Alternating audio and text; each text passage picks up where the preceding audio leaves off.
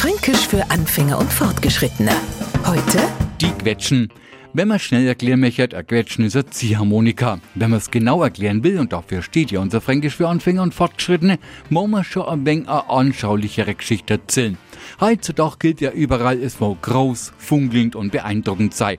Kaufhäuser zum Beispiel oder überhaupt alle Art von Läden, da versuchen jeder an jeden zu übertrumpfen. Tja, und für die Kunden gilt das Gleiche.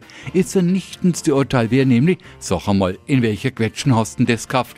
Wenn man sich jetzt schon Allah unter dem Wort Quetschen vorstellen kann, zeichnet sie sie nicht gerade durch übermäßig viel Platz aus, sondern eher durch Platznot. Und dementsprechend dazu, vermuten wir jedenfalls, ist auch die Produktauswahl.